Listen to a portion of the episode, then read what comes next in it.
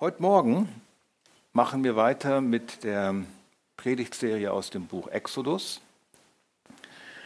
Und letzten Sonntag war ja Christian Wegert hier und hat erzählt, wie das Volk Gottes an den Berg Horeb kam, nachdem sie aus Ägypten befreit worden waren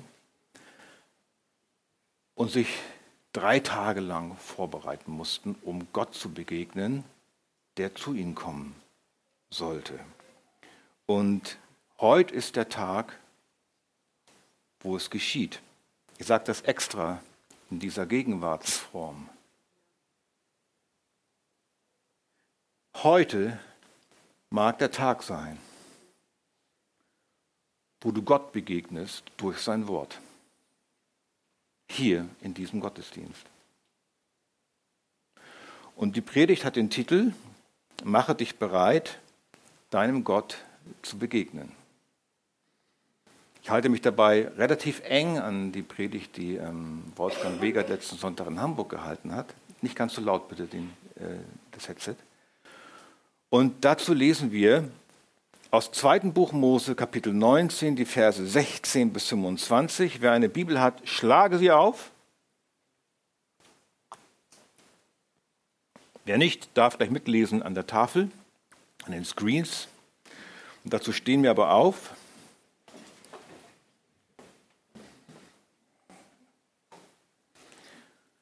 Und ich bete noch, bevor wir das Wort lesen. Herr, wir danken dir dafür, dass du uns heute durch dein Wort begegnest. Und ich bitte dich, dass du durch dein Wort genau das ausrichtest, was du willst. Und hilf uns zu verstehen, was du uns sagst. Amen. Zweite Buch Mose, also Exodus, Kapitel 19, die Verse 16 bis 25. Und es geschah, als der dritte Tag kam und es noch früh am Morgen war, Da erhob sich ein Donnern und Blitzen.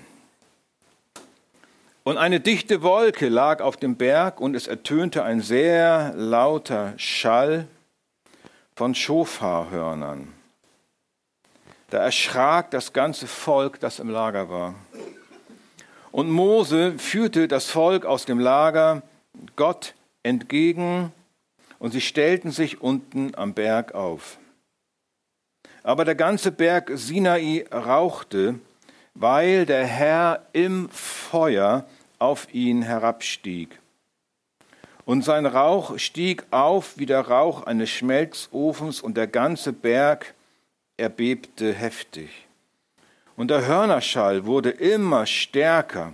Mose redete, und Gott antwortete ihm mit lauter Stimme.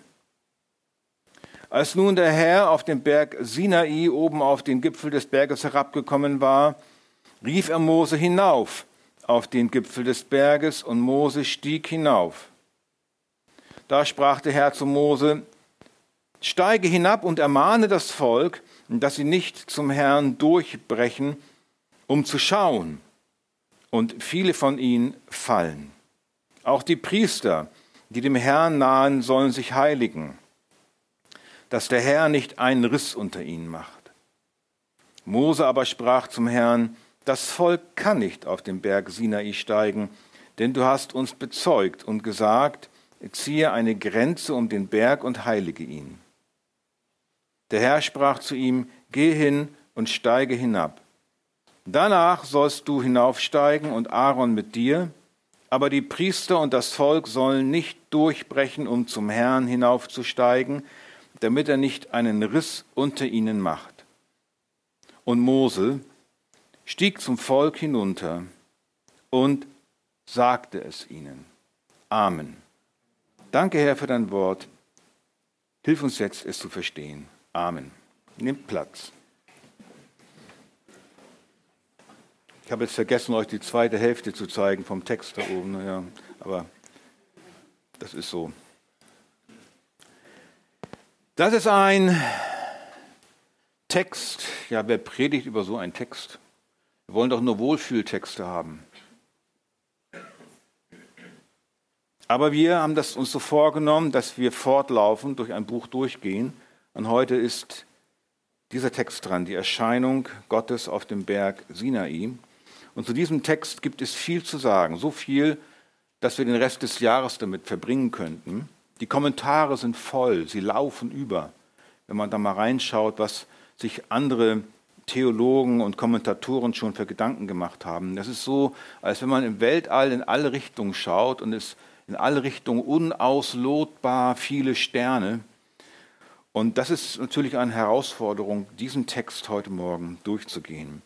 Und ich nehme einen Vers, der der Schwerpunktvers sein wird, auf den wir uns beziehen. Das macht die ganze Sache ähm, ein wenig klarer und leichter. Und zwar Vers 17.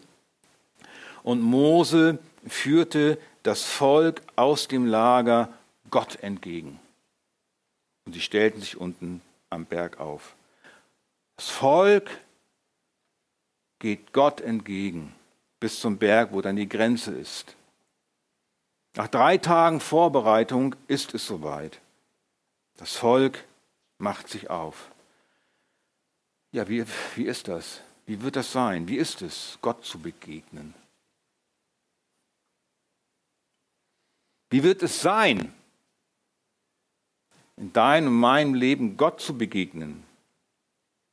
Heute werden wir Zeuge durch das Wort, wie das Volk damals Gott begegnete.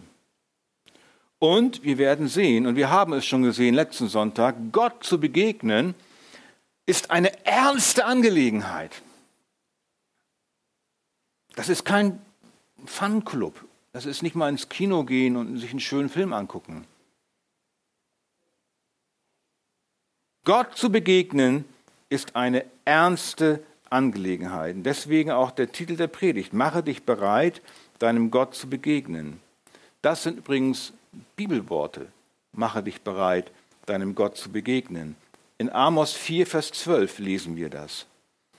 Mache dich bereit, deinem Gott zu begegnen, Israel. Diese Worte sprach Gott zu Israel.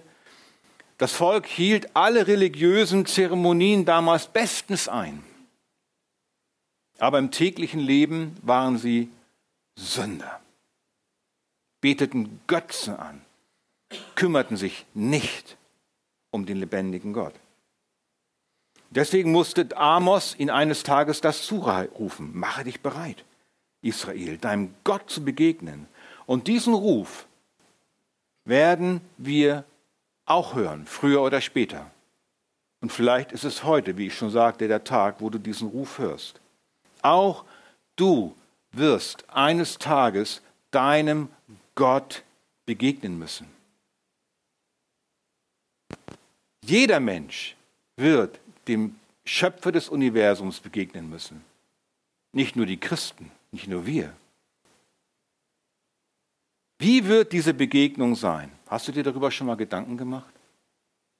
Und zwar immer bezogen auf die Offenbarung Gottes in seinem Wort, wie er uns sich hier vorstellt, wer er ist, wie heilig er ist. Gott ist kein Kuschelteddy.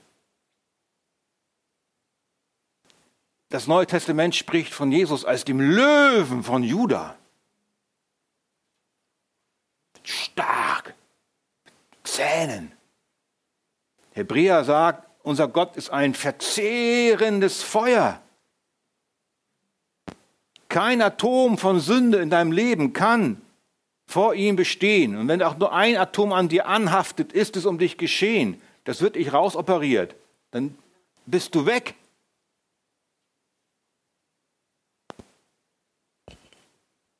Wie wird diese Begegnung also sein? Deswegen seid ihr mit allem Ernst geraten, bereite dich rechtzeitig darauf vor.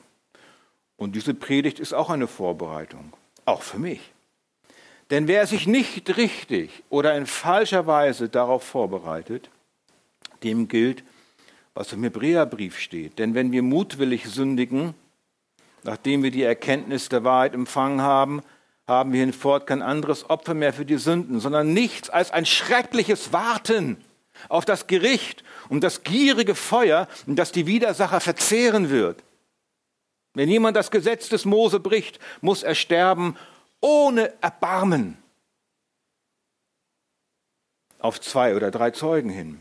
Eine wie das, also das war, das war ähm, im alten Bund. Und jetzt kommt im neuen Bund. Eine wie viel härtere Strafe meint ihr, wird der verdienen, der den Sohn Gottes mit Füßen tritt und das Blut des Bundes für unrein hält, durch das er doch geheiligt wurde und den Geist der Gnade schmäht, verspottet, verachtet, geringschätzt.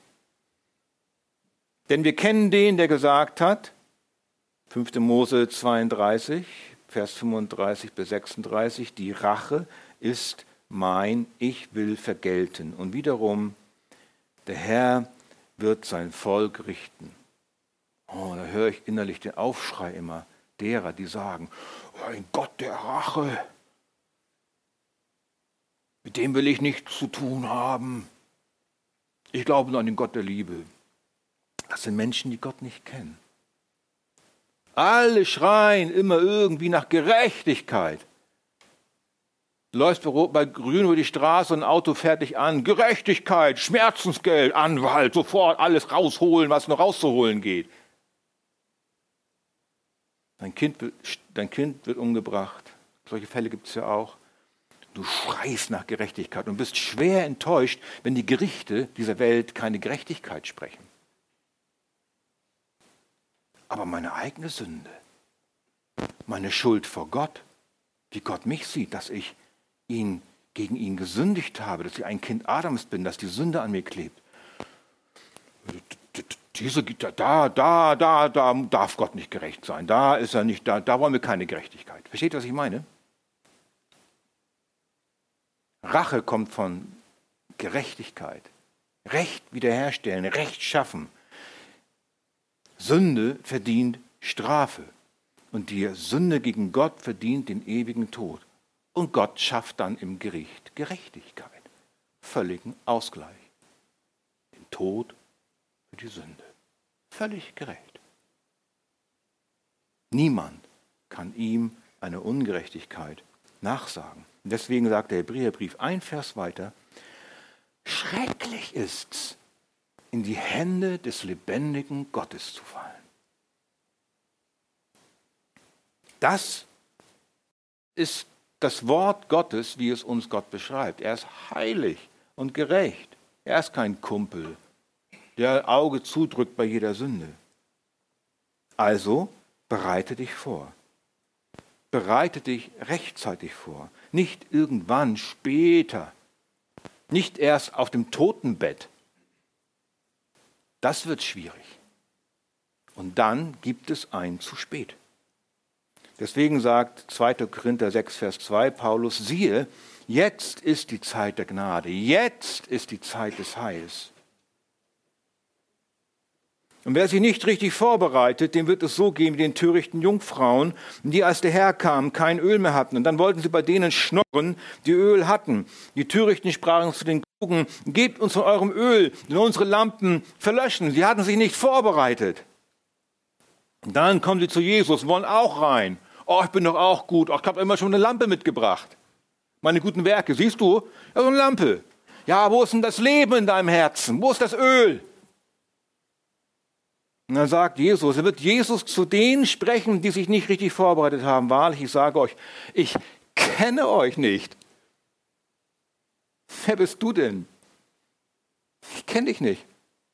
Du bist nicht mein Schaf. Du hast irgendwie eine andere Stimme. Du riechst auch nicht so. Ich glaube, du hast da sogar Hörner. Bist vielleicht ein Ziegenbock?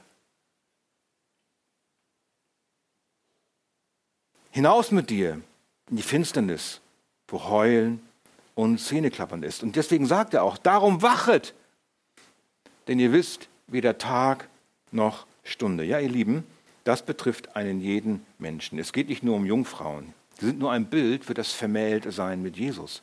Wir wissen weder Tag noch Stunde. Gleich schon kann es soweit sein. Gleich, nächsten Augenblick, in einer Sekunde trifft dich der Schlag. oder eine Diagnose. Aber selbst wenn nicht, wenn der Tag nach einem langen Leben kommt, wo wir in die Ewigkeit gehen und dann Gott begegnen, dann geschieht das auch in einem Augenblick. Da gibt es nicht noch einen Warteraum, wo du nochmal nachdenken kannst. Aber bist du gleich bei ihm. Da haben wir keine Zeit mehr. Darum wiederhole ich nochmal, mach dich bereit, einem Gott zu begegnen. Selbst Atheisten, Ungläubige, Esoteriker, Katholiken, Evangelische, Angehörige aller denkbaren Religionen und Sekten, einfach alle Menschen, mache dich bereit, dem Schöpfer des Universums zu begegnen. Und in unserem heutigen Text geht es genau darum. Wir sehen am Volk Gottes, wie das geschehen ist. Das Volk Israel war ja aus Ägypten nach dem Durchmarsch durchs ähm, Rote Meer und durch die Wüste gewandert. Nun waren sie endlich am Berg Horeb angekommen, der auch Sinai genannt wird. Und wisst ihr, wie lange die da geblieben sind? Elf Monate blieben sie dort an diesem Berg.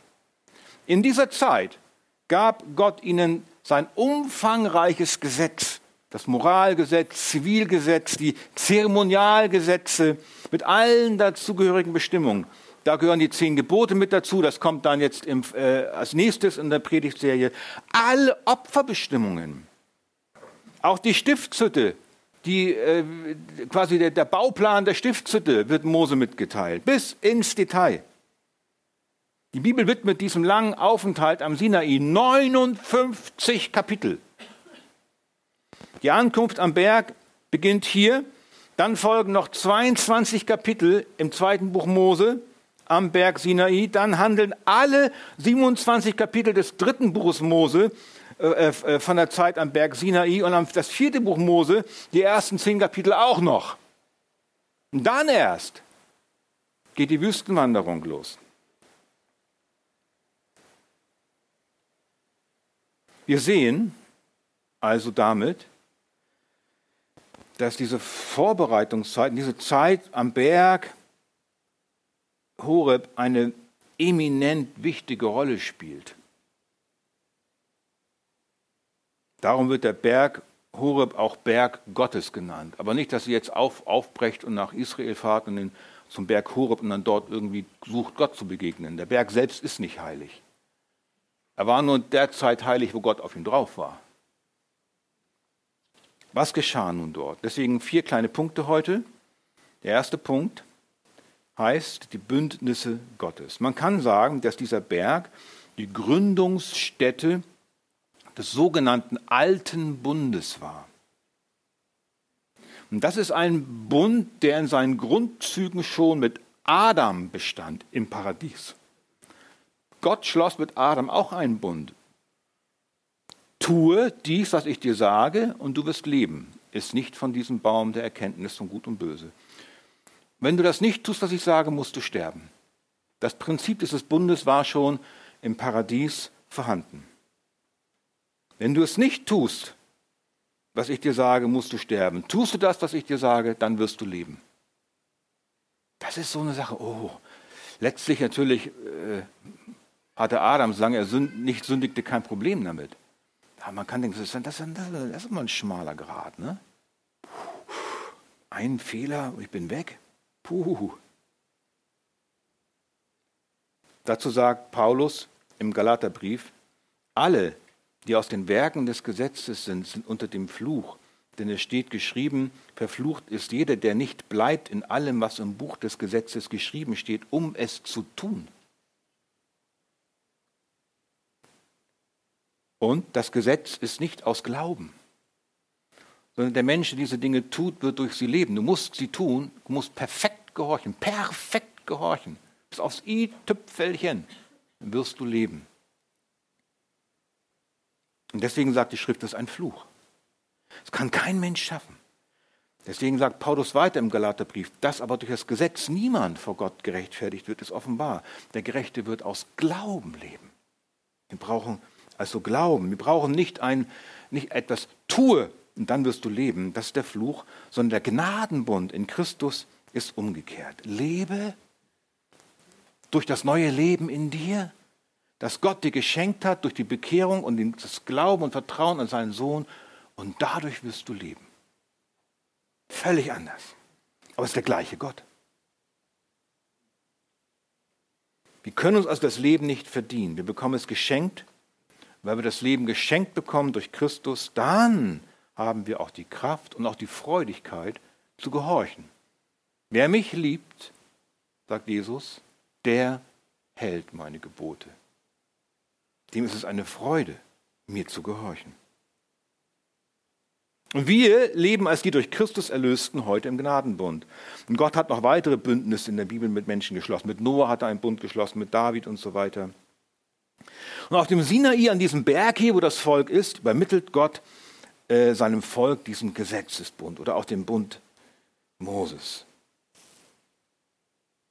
Das sehen wir hier schon in 2. Mose 19,5, das hatten wir kurz zuvor gehabt. Wenn ihr nun wirklich meiner Stimme Gehör schenken und gehorchen werdet, meinen Bund bewahrt, so sollt ihr vor allen Völkern mein besonderes Eigentum sein, denn die ganze Erde gehört mir. Und das bestätigt Mose auch später, als er sich an diese Ereignisse erinnert hier, im fünften Buch Mose, und dann erinnert er das Volk nochmal daran, was sie erlebt haben und sagt, und der Herr redete mit euch mitten aus dem Feuer. Das ist die Situation hier.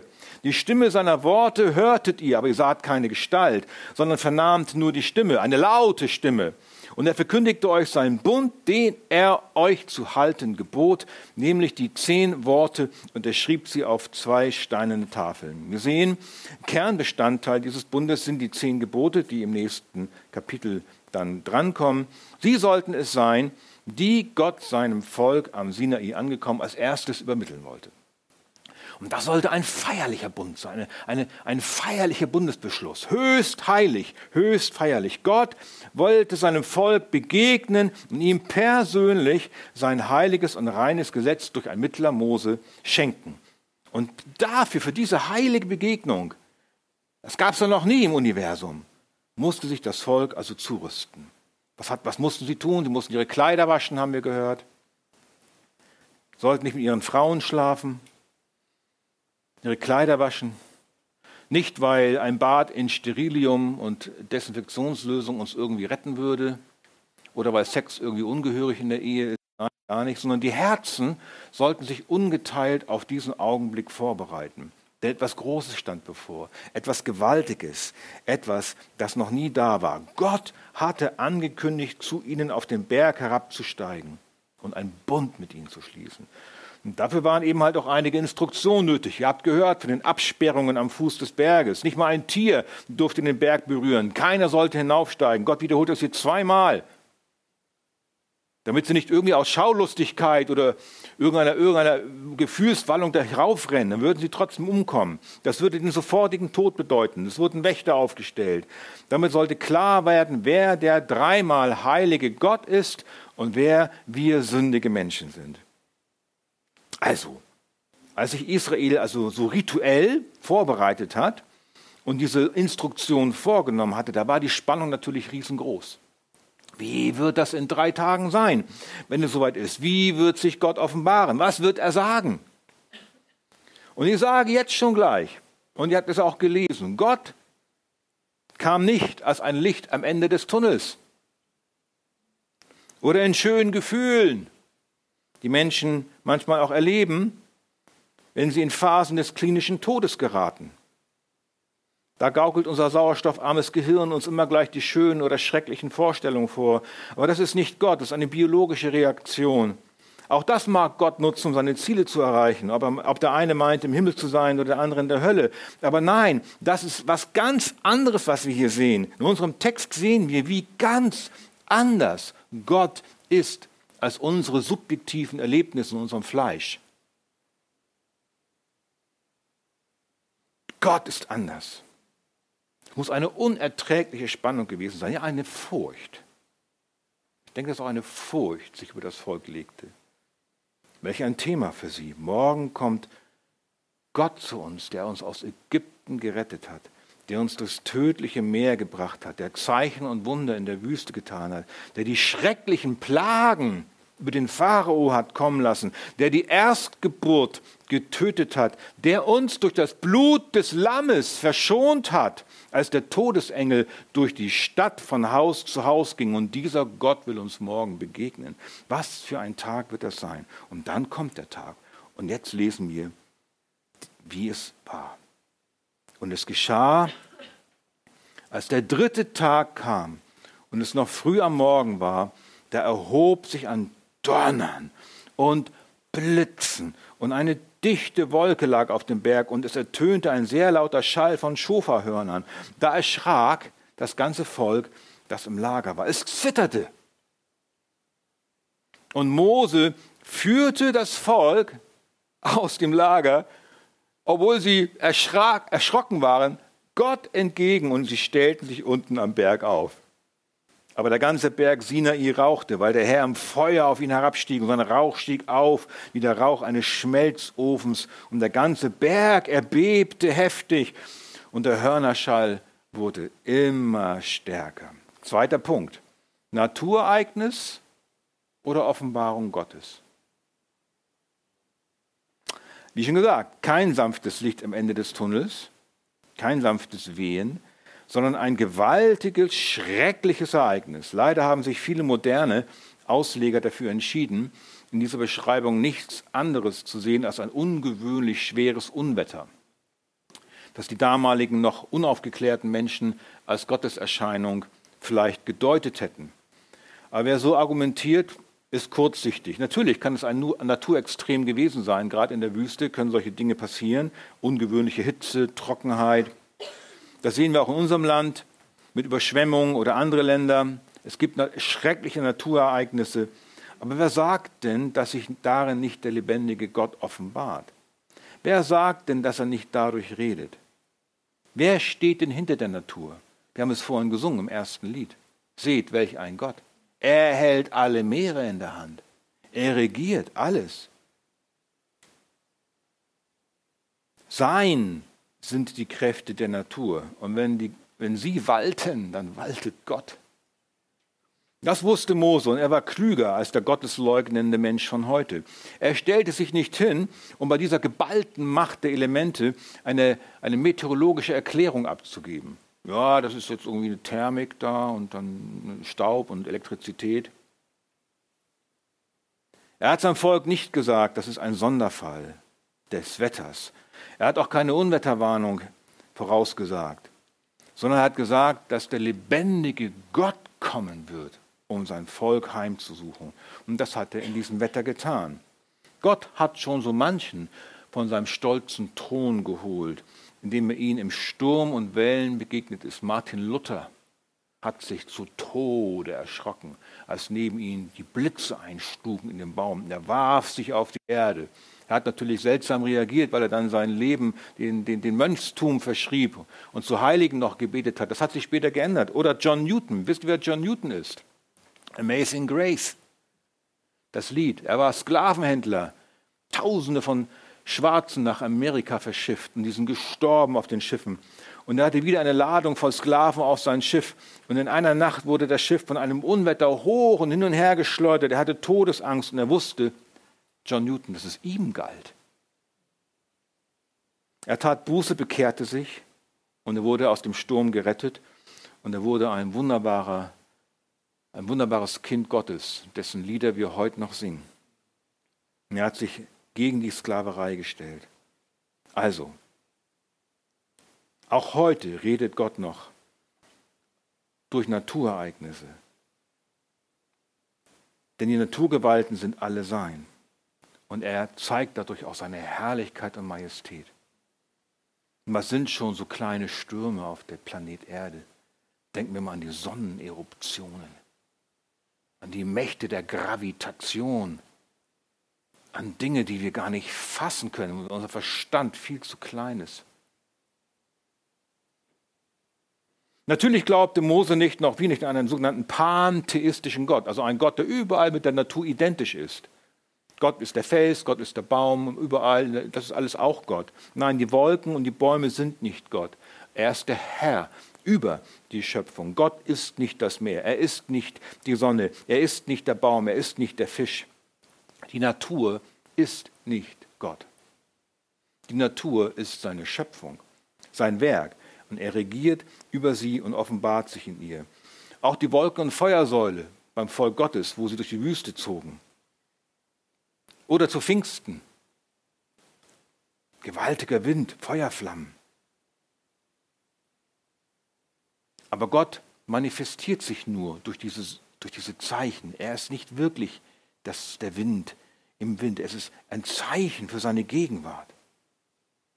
Oder als Jesus gen Himmel fuhr, eine Wolke nahm ihn auf. Wir dürfen glauben, dass das stimmt, was in der Bibel steht. Wir sollen es auch glauben, damit wir Gottes Majestät in richtiger Weise anerkennen und ihn anbeten.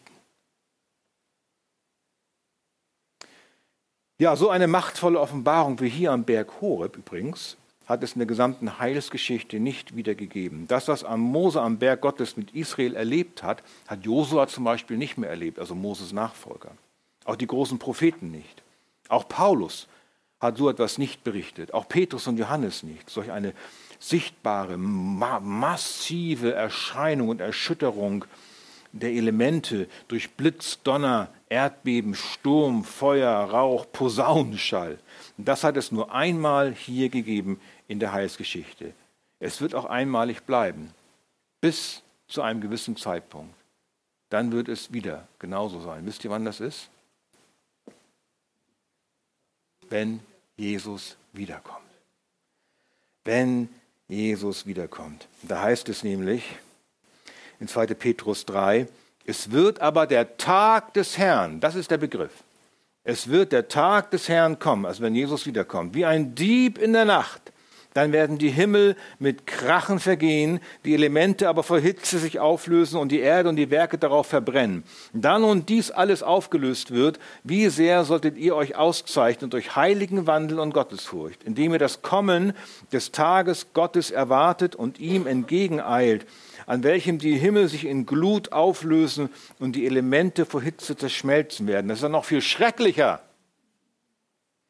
Denn der Herr selbst wird, wenn der Befehl ergeht und die Stimme des Erzengels und die Posaune Gottes erschallt, vom Himmel herabkommen und die Toten in Christus werden zuerst auferstehen. Danach werden wir, die wir leben und übrig bleiben, zusammen mit ihnen entrückt werden in Wolken zur Begegnung mit dem Herrn in die Luft. Und so werden wir bei dem Herrn sein alle Zeit.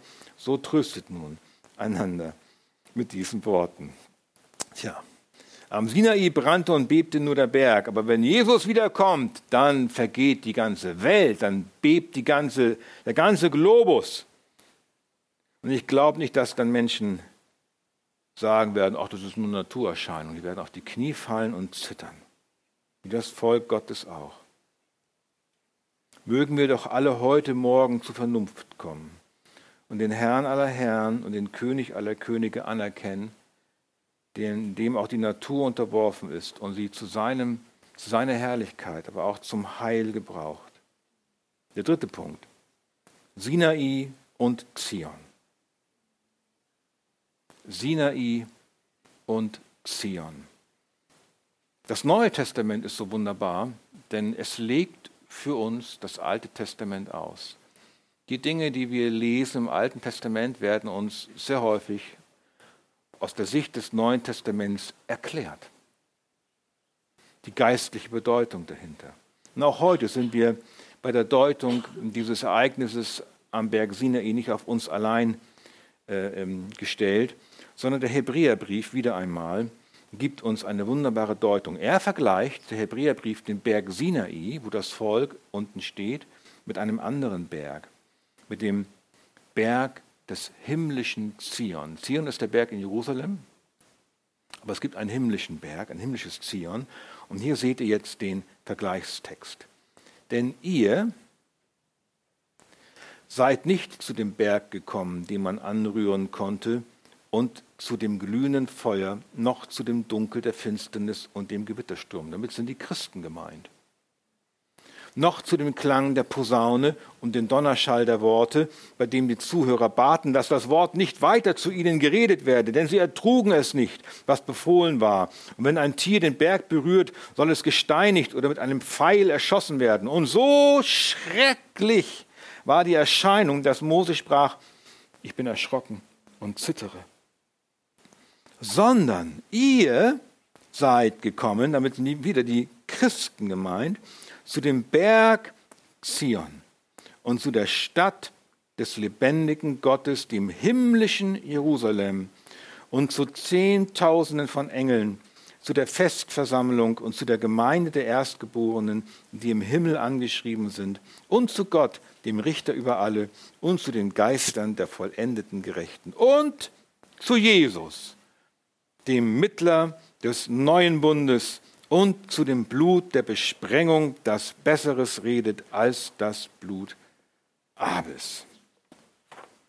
Wir sehen, der Berg Sinai steht für Finsternis, für Schrecken, für Gericht, für Tod, für Verderben, für Unzulänglichkeit. Gottes Heiligkeit bringt uns um. Aber der Berg Zion in der Stadt des himmlischen Jerusalems ist anders. Nach ihr sehnte sich schon Abraham. Zion steht für unsere endgültige Heimat, für ewiges Leben. Sinai steht für den alten Bund, für Gesetz, für Wüste. Es steht für Fremde, für Durchreise, für Heimatlosigkeit. Gott ist da, aber du kannst nicht zu ihm kommen. Du bist getrennt von ihm. Es gibt eine Grenze, es gibt einen Vorhang, der geschlossen ist. Deswegen auch sagt der Psalmist, Herr, wer darf weilen in deinem Zelt? Wer darf wohnen auf deinem heiligen Berg? Wer in Unschuld wandelt und Gerechtigkeit übt und die Wahrheit redet von Herzen. Ui. Oder Psalm 24, Vers 3 bis 4. Wer darf auf den Berg des Herrn steigen? Wer darf an seiner heiligen Stätte stehen? Das betrifft den alten Bund. Wer unschuldige Hände hat und ein reines Herz. Wer von euch hat völlig unschuldige Hände und ein völlig reines Herz? Keiner, keiner kann sich Gott nahen. Wir sind alle verloren. Kann, niemand kann sich Gott nahen, ohne im Licht seiner gleißenden Gerechtigkeit und Heiligkeit zu verglühen wie ein Staubkorn, das in die Erdatmosphäre eintritt. Zion steht auch für Engel, für Licht und Freude. Ihr habt gehört, ihr seid gekommen zu Zehntausenden von Engeln. Sinai kennt keine Engel. Ist auch keine Rede von ihnen. Aber in Zion sind sie. Offenbarung 5, Vers 11. Und ich sah und ich hörte eine Stimme von vielen Engeln rings um den Thron und um die lebendigen Wesen und die Ältesten. Und ihre Zahl war 10.000 mal 10.000 und 1.000 mal 1.000. Was für ein Unterschied. Und Zion steht auch für die Gemeinde der Wiedergeborenen hier auf der Erde. Denn wir sind, sagt der Hebräer, zu der Festversammlung und zu der Gemeinde der Erstgeborenen gekommen, die im Himmel angeschrieben sind. Also Zion steht auch für die weltweite erlöste Gemeinde, die noch hier auf der Erde ist. Aber es steht auch für die Gemeinde, die schon in Herrlichkeit aufgenommen worden ist. Am Sinai gab es diese erlöste Gemeinde noch nicht. Obwohl aus Ägypten befreit, waren sie weiterhin Knechte der Sünde. Aber Zion steht für Heil und Erlösung. Und Zion steht, ihr habt es gelesen, auch für Jesus. Der heilige Berg. Ihr seid gekommen zu Jesus, dem Mittler des neuen Bundes und zu dem Blut der Besprengung, das besser redet als das Blut Abels. Ja, Jesus, der Mittler des neuen Bundes. Sinai steht für Mose. Zion steht für Jesus.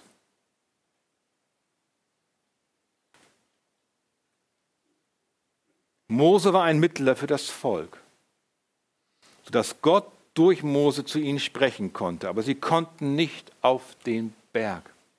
Sie konnten nicht in die Gegenwart Gottes, nicht in Gemeinschaft.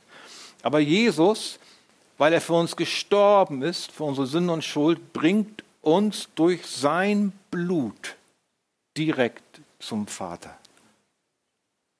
In seine Nähe, in seine Gemeinschaft.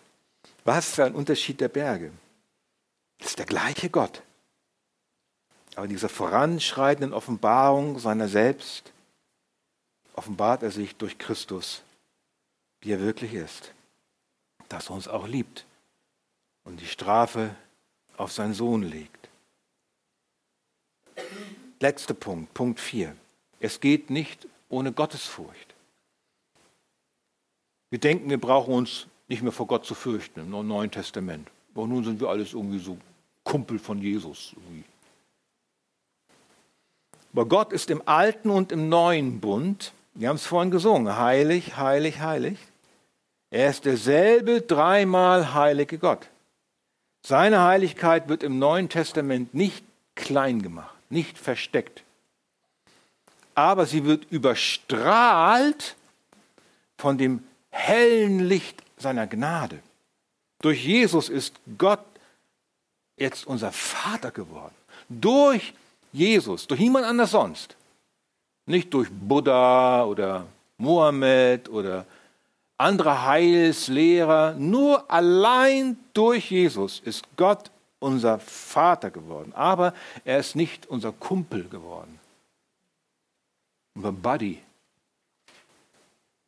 Und damit wir Christen das nicht missverstehen, schreibt der Hebräerbrief weiter. Darum, weil wir einen, wunderbarer Begriff übrigens, merkt euch das, darum, weil wir ein unerschütterliches Reich empfangen haben, lasst uns die Gnade festhalten, durch die wir Gott auf wohlgefällige Weise dienen können. Und kommt es mit Scheu und Ehrfurcht.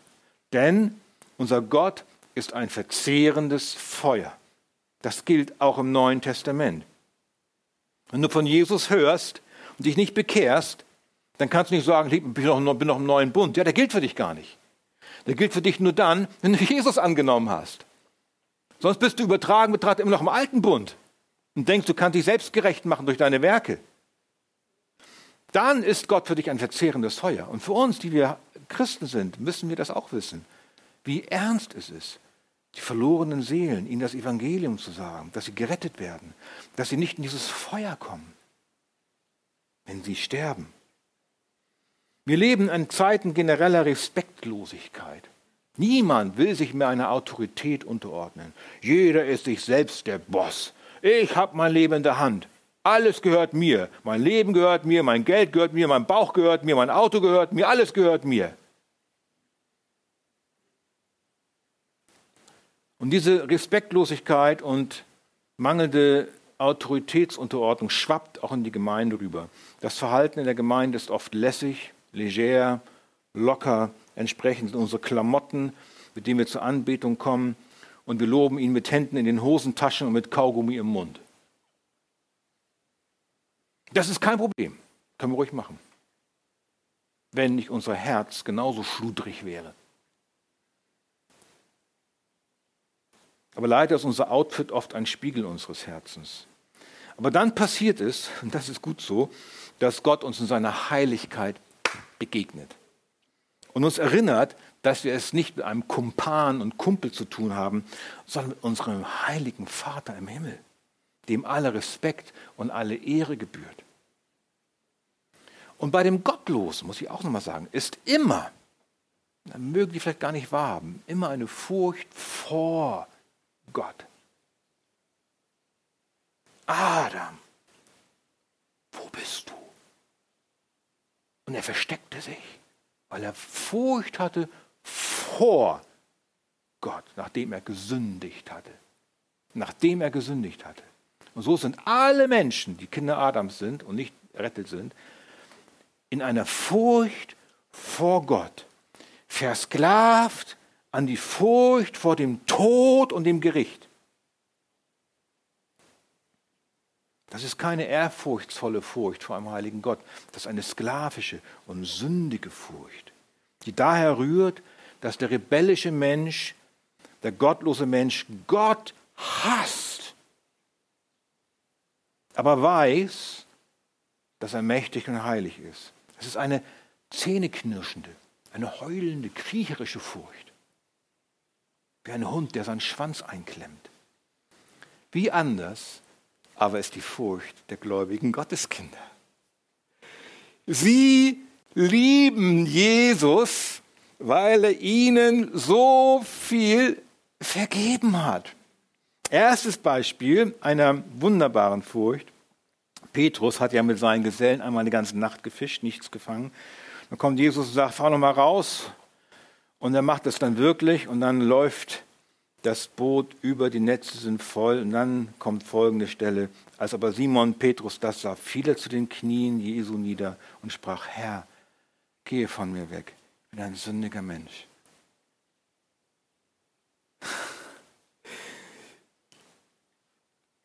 mit Jesus zu sein, daran hatte sich Petrus schon gewöhnt. Das war Alltag für ihn. Aber dieses Erlebnis, also das, also das machte, da merkte er, wer Jesus wirklich ist. Und er liebte ja Jesus, wie wir später von Johannes auch hören. Petrus, liebst du mich? Herr, du weißt, dass ich dich liebe. Zweites Beispiel. Ihr kennt die Geschichte von der Frau. Also Jesus sitzt zu Besuch bei Simon, einem Pharisäer. Und da, obwohl er ein berühmter Mann war, schon Jesus damals, wird er gar nicht beachtet und die reden, die Pharisäer. Und da kommt eine Frau rein, Prostituierte, und geht hin zu Jesus und fällt zu Jesu Knie nieder. Und salbt ihn.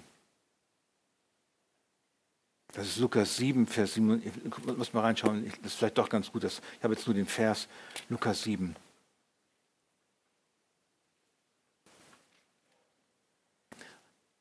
Eine Frau war in der Stadt, die war eine Sünderin. Als sie hörte, dass er in dem Haus Jesus des Pharisäers zu Gast war, brachte sie ein Alabasterfläschchen voll Salböl. Sie trat hinten zu seinen Füßen. Sie wollte ihn gar nicht von vorne begegnen und weinte und fing an, seine Füße mit Tränen zu benetzen. Und sie trocknete sie mit den Haaren ihres Hauptes, küsste seine Füße und salbte sie mit der Salbe. Als aber der Pharisäer, der ihn eingeladen hatte, das sah, sprach er bei sich selbst, wenn dieser ein Prophet wäre, so wüsste er doch, wer und was für eine Frau das ist, die ihn anrührt und dass sie eine Sünderin ist. Und dann bringt Jesus ein, ein Gleichnis, wo er Simon ja demütigt indem er ihm sein eigenes Herz offenbart. Und dann sagt er, du hast, du hast mir keinen Kuss gegeben. Sie aber hat, seit ich hereingekommen bin, nicht aufgehört, meine Füße zu küssen. Du hast mein Haupt nicht mit Öl gesalbt. Sie aber hat meine Füße mit Salbe gesalbt. Nun kommt unser Vers. Deshalb sage ich dir, ihre vielen Sünden sind vergeben worden. Darum hat sie viel Liebe erwiesen. Wem aber wenig vergeben wird, der liebt wenig. Ich sprach von der Furcht aus Liebe. Psalm 130, Vers 4 heißt, wenn du, Herr, Sünden anrechnest, wer kann bestehen? Aber bei dir ist Vergebung, damit man dich fürchte. Die Gottesfurcht der gläubigen Gotteskinder sieht also anders aus.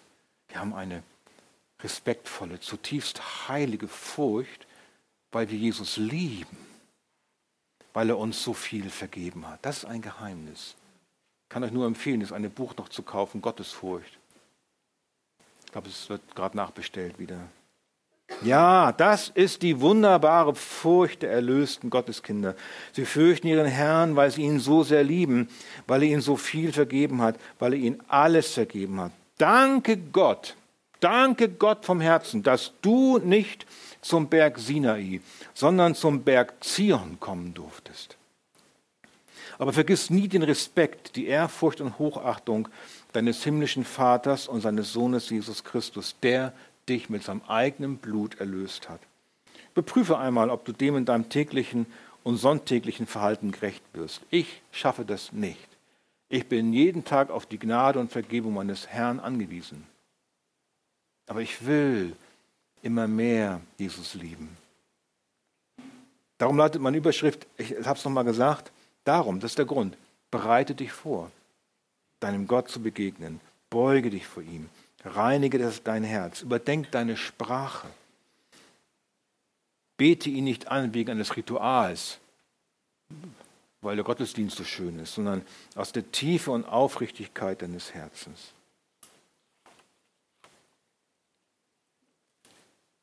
Die Furcht des Herrn ist der Anfang der Weisheit. Und es wird der Tag des Herrn kommen, wie ein Dieb in der Nacht. Ihr habt es schon gelesen, ganz plötzlich.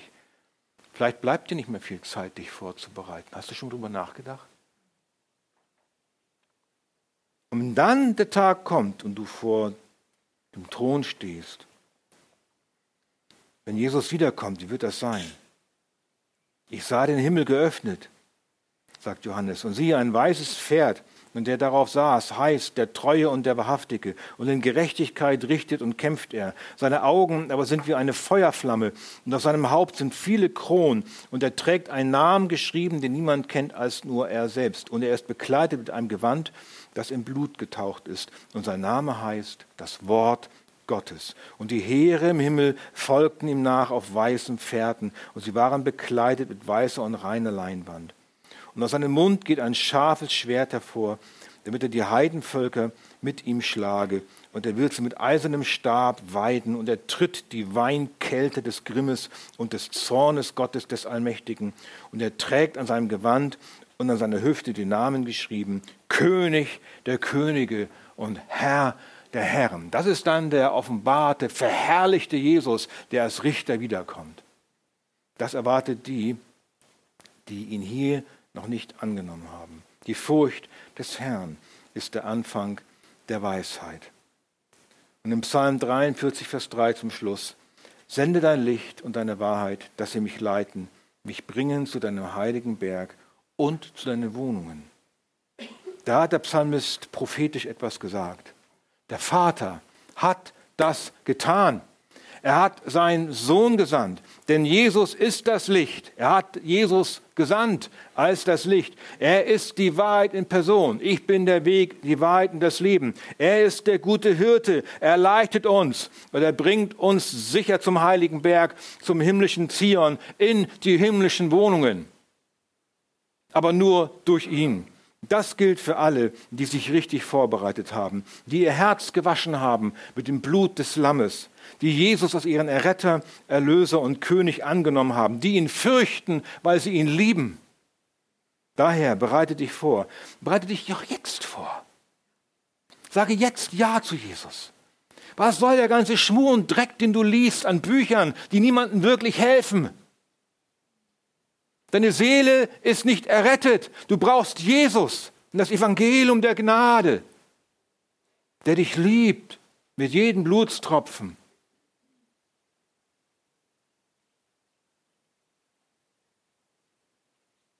Bekenne Jesus deine Schuld und Sünde, dein Ungehorsam, deine Rebellion, deine Widerspenstigkeit, deine Besserwisserei, eine Schlauheit, auf der du so viel baust.